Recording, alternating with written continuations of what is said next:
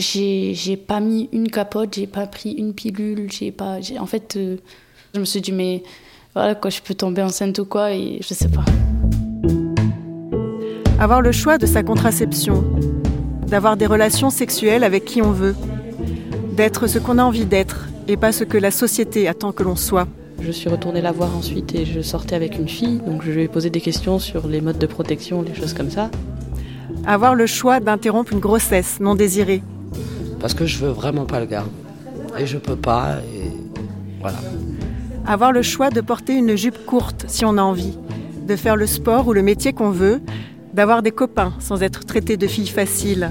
Et, euh, et est-ce qu'il y a l'équivalent pour les garçons, ces comptes-là euh euh, Non, pas du tout. Franchement, les, garçons, là, les garçons, ils peuvent faire ce qu'ils veulent, mais justement, justement, il faut... Être libre de ses choix, quel que soit son genre, son orientation sexuelle, son origine, son handicap, liberté, égalité, sexualité.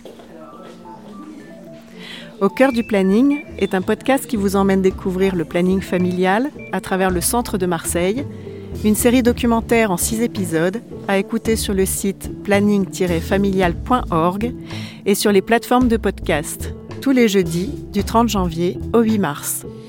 Elle fait ses choix, elle sait mieux que moi ce qu'elle pourra mettre en place dans sa vie. Ça, elle est mieux placée que personne.